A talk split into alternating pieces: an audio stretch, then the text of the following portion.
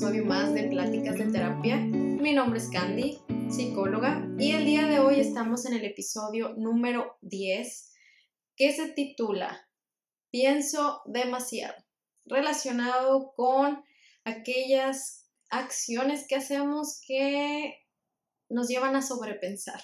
Entonces, ponte cómoda, ponte cómodo porque vamos a hablar de este tema. Va, ¿por qué decidí hablar de esto?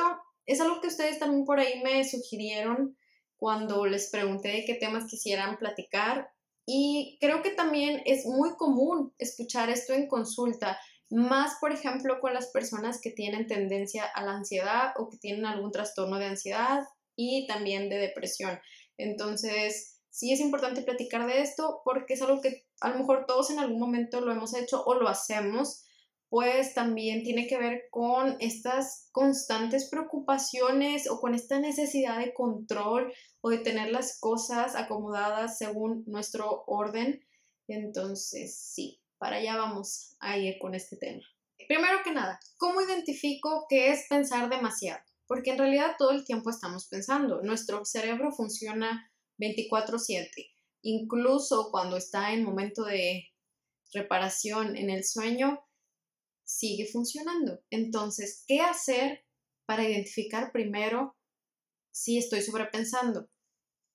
Cuando tú te quedas como en este bucle, dando vueltas y vueltas a lo mismo, a lo mismo, sobre un tema, e incluso empiezas a ver los escenarios en donde esto se convierte en algo masivamente malo, destructivo, lo peor que puede pasar que te impide hacer las actividades que ya tenías programadas, que te impide dormir, que te impide comer, que te impide llevar tu vida cotidiana, quiere decir que sí estás sobrepensando.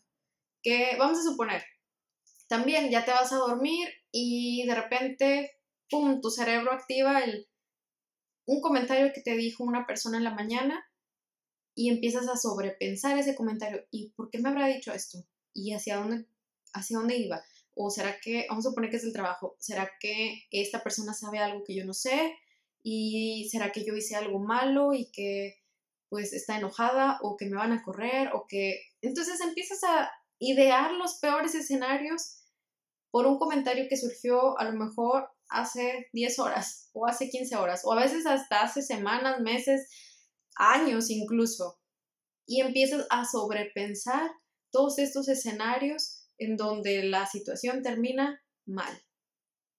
Eso significa que estás sobrepensando. E incluso también cuando vamos a suponer, vas a querer tomar una decisión de algo importante en tu vida y en lugar de nada más analizar los pros, los contras, dar bien un análisis a la situación de qué es lo bueno que puede pasar, cuál es lo malo que puede pasar, y ahora sí tomar una decisión concientizada a base de un análisis no, resulta que empiezas nada más a postergar la toma de la decisión y nada más a pensar y a pensar y a pensar y a pensar. A lo mejor sí lo bueno, a lo mejor sí lo malo, pero es un constante nada más pensar, darle vueltas, darle vueltas a lo mismo y a lo mismo y no haces nada al respecto. Entonces eh, eso significa que estás sobrepensando. Sobrepensamos cuando nos quedamos enganchados o enganchadas en una idea de algo que nosotros tememos que pase o algo que nosotros analizamos y queremos que pase también. Entonces, esta idea de, de, tener el control de la situación o de lo que puede pasar influye mucho en que sobrepensemos. El hecho también de que no sepamos aceptar lo que existe, lo que es, y queramos hacer las cosas diferentes, también influye. El hecho de que a veces no sabemos aceptar la incertidumbre, el que la verdad no sé qué puede pasar mañana. Yo tengo un plan estructurado, pero puede ser que mañana a lo mejor pase algo y este plan ya no sea de esta manera. Entonces, el aceptar la incertidumbre también puede ayudarnos a dejar de sobrepensar. Cuando yo no acepto esta incertidumbre en mi vida y que yo quiero tener todo bajo control, es cuando más sobrepienso, porque empiezo a pensar los diversos escenarios de lo que puede pasar, entonces empiezo a ver lado A, lado B, lado C, lado D, y eso ya ocupa mucho mi mente. Entonces, ¿qué hacer ante esta situación si ya me di cuenta por lo que te estoy diciendo? Si dices, ya me di cuenta que yo sobrepienso mucho, ahí te va. El problema en sí no es que sobrepensemos, sino que nosotros no sabemos direccionar nuestros pensamientos. Es decir, si yo, por ejemplo, tengo que tomar la decisión de cambiarme de un trabajo que me están ofreciendo y tengo uno, pero entonces digo, en donde yo estoy, estoy bien, pero acá me están ofreciendo esto, entonces el problema no está en que yo piense las cosas, sino en cómo yo afronto también estos pensamientos, que puede ser que nada más esté dándole vuelta o puede ser que los quiera evadir, que yo quiera evadir esta situación, porque la mayoría de las veces las personas me dicen, es que sabes que como yo tiendo mucho sobre pensar, entonces yo lo que quiero es ponerme a hacer otra cosa para ya no estar pensando.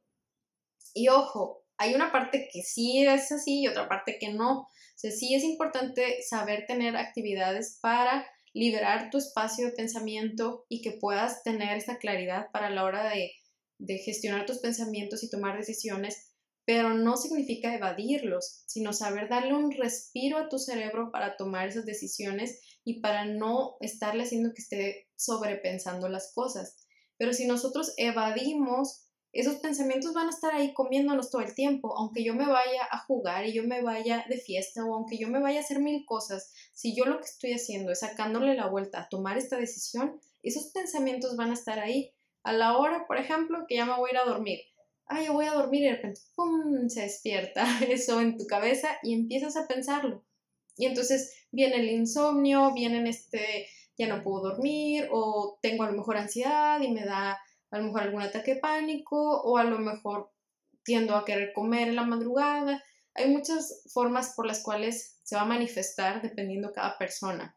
O el tratar de decir, no, ya, ya no voy a pensar en nada de esto y ya, mejor nada más me pongo a hacer más cosas. Difícilmente funciona de esta manera. Y aquí te va no va a haber de otra más que afrontar esos pensamientos que estás teniendo. No va a haber de otra más que exteriorizarlos.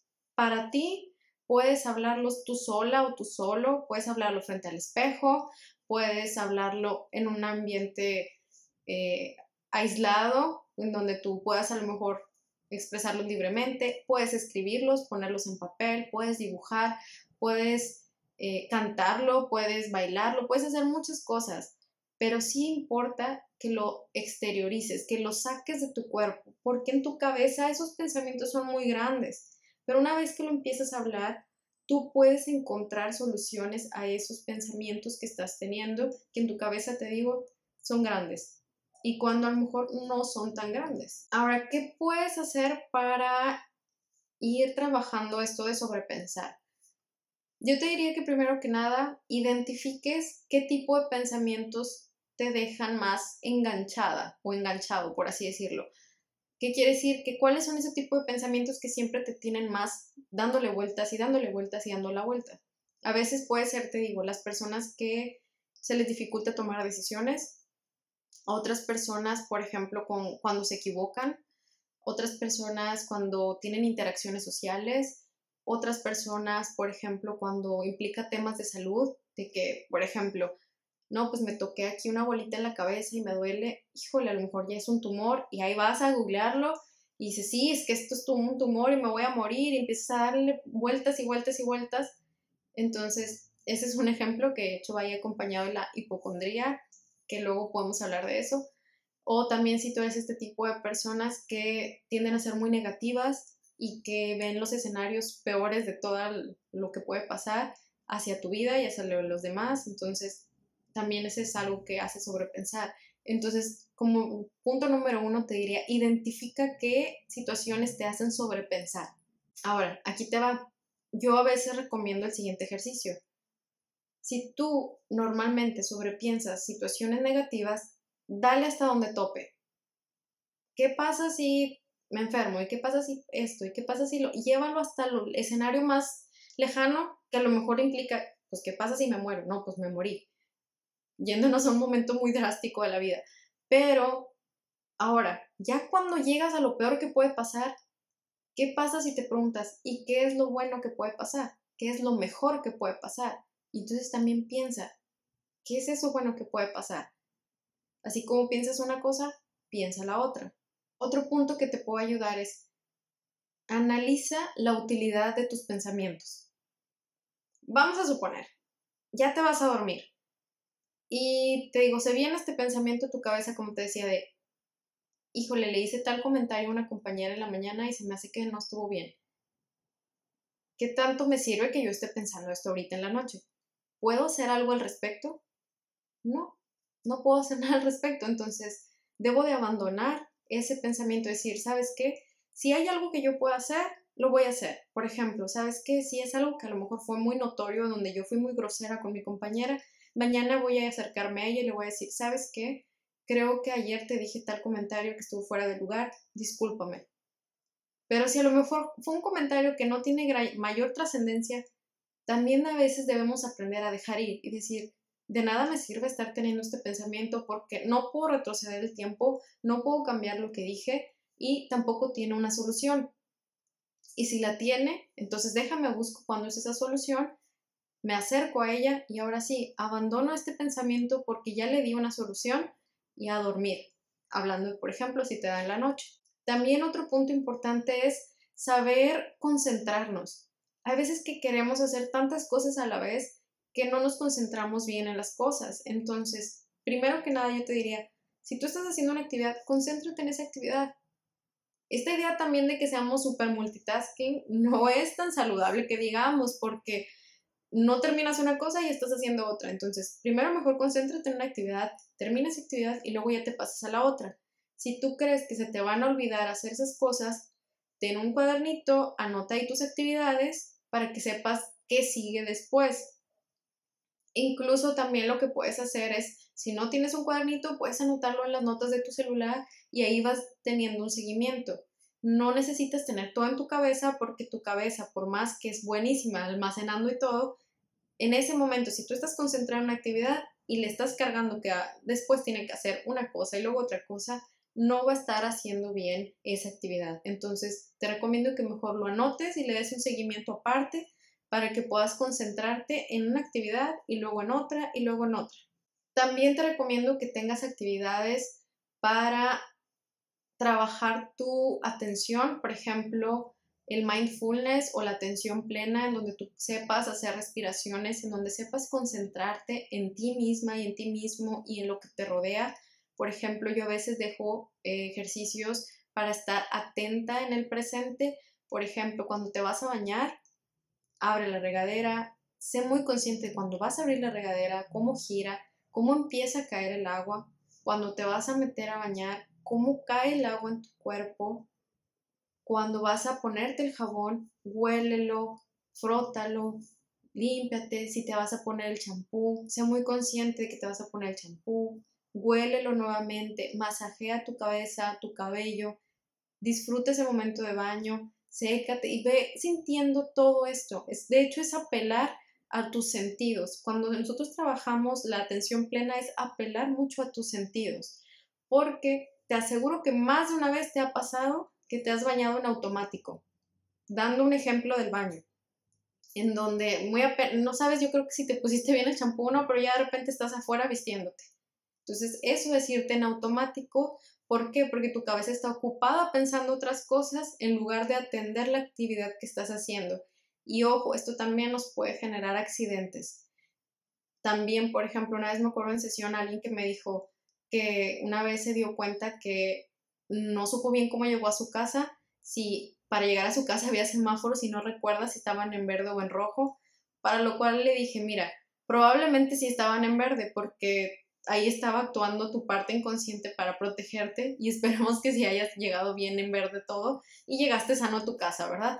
Pero debes de trabajar esa atención porque a lo mejor no siempre va a estar esa otra parte de alerta en control de tu cuerpo y puedes sí pasar un accidente y pues tanto lastimarte tú o lastimar a otra persona hablando, por ejemplo, de esto, pero hay muchísimas otras cosas que pueden pasar de accidentes laborales, personales, de cosas que te puedes equivocar o que te pueden pasar por no estar en tu presente, sino por estar en tu cabeza en otro lado y no en lo que estás atendiendo en ese momento.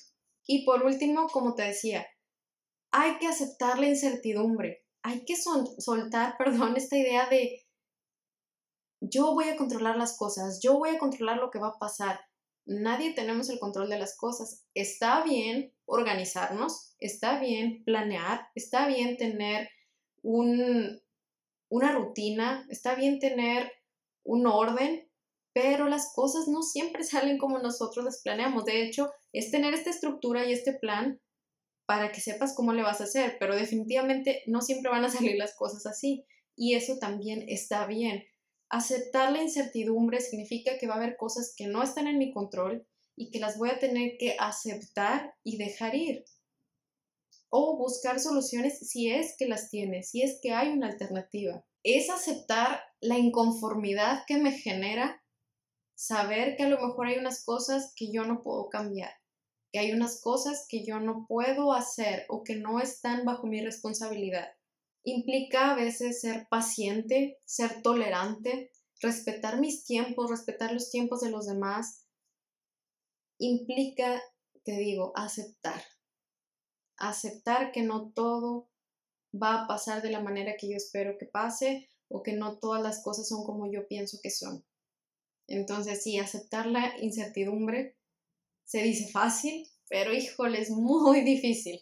No te puedo decir otra cosa que sea mentira porque no. Entonces, aceptar la incertidumbre es algo que se dice fácil, pero créeme que no lo es. Entonces, y más si para ti que sobrepiensas, dices, sí, claro, o sea, esto lo dejo ir, yo sé que no va a ser fácil, pero se puede entrenar a tu mente, se puede entrenar a tu pensamiento, y se trata de que tú seas más consciente de ti misma, por ejemplo, de qué te mueve el dejar algunas cosas o el soltar algunas cosas o el por qué eso, por ejemplo, como te decía en el paso uno, por qué ese tipo de pensamientos te enganchan tanto, por qué esas situaciones te mueven tanto. Es aprender a conocerte a ti muy bien para que sepas darte las mejores soluciones. También como extra te puedo decir que hacer ejercicios, aparte de mindfulness o de atención plena o de respiración, te puede ayudar eh, ejercicios de concentración, por ejemplo, colorear. Colorear en donde no implica que yo debo de pensar creativamente qué dibujar, eso es diferente. Entonces, puedo, puedo colorear, puedo tomar a lo mejor cuatro colores, tres colores, en donde yo no tenga que pensar combinaciones ni nada y simplemente rellenar, rellenar un dibujo. Puede ser mandalas, pueden ser personajes que te gusten, flores, paisajes, cosas donde tú puedas nada más rellenar con color. Eso ayuda mucho. Los rompecabezas, los memoramas, solitarios de las cartas, elementos o juegos que te puedan ayudar a, concentrarte, ayudan. Manualidades, tejer, por ejemplo, cocinar, todo lo que sea manual que te ayude como a estar concentrado en esa actividad, te va a ayudar. Y bueno, pues llegamos al final de este episodio. Espero que te haya servido mucho. Si hay algo que me quieras comentar o compartir, te dejo, acuérdate, por aquí mis redes sociales. Me da mucho gusto estar por acá con ustedes. Les mando un abrazote a la distancia. Nos escuchamos y nos vemos en el próximo episodio. Bye. Recuerda que tenemos episodio nuevo cada miércoles y si tienes dudas o comentarios puedes escribirme a mi cuenta de Instagram crecer-psicología. Crecer se escribe CRE-SC-R o a mi cuenta de YouTube Pláticas de Terapia. Bye. Mm-hmm.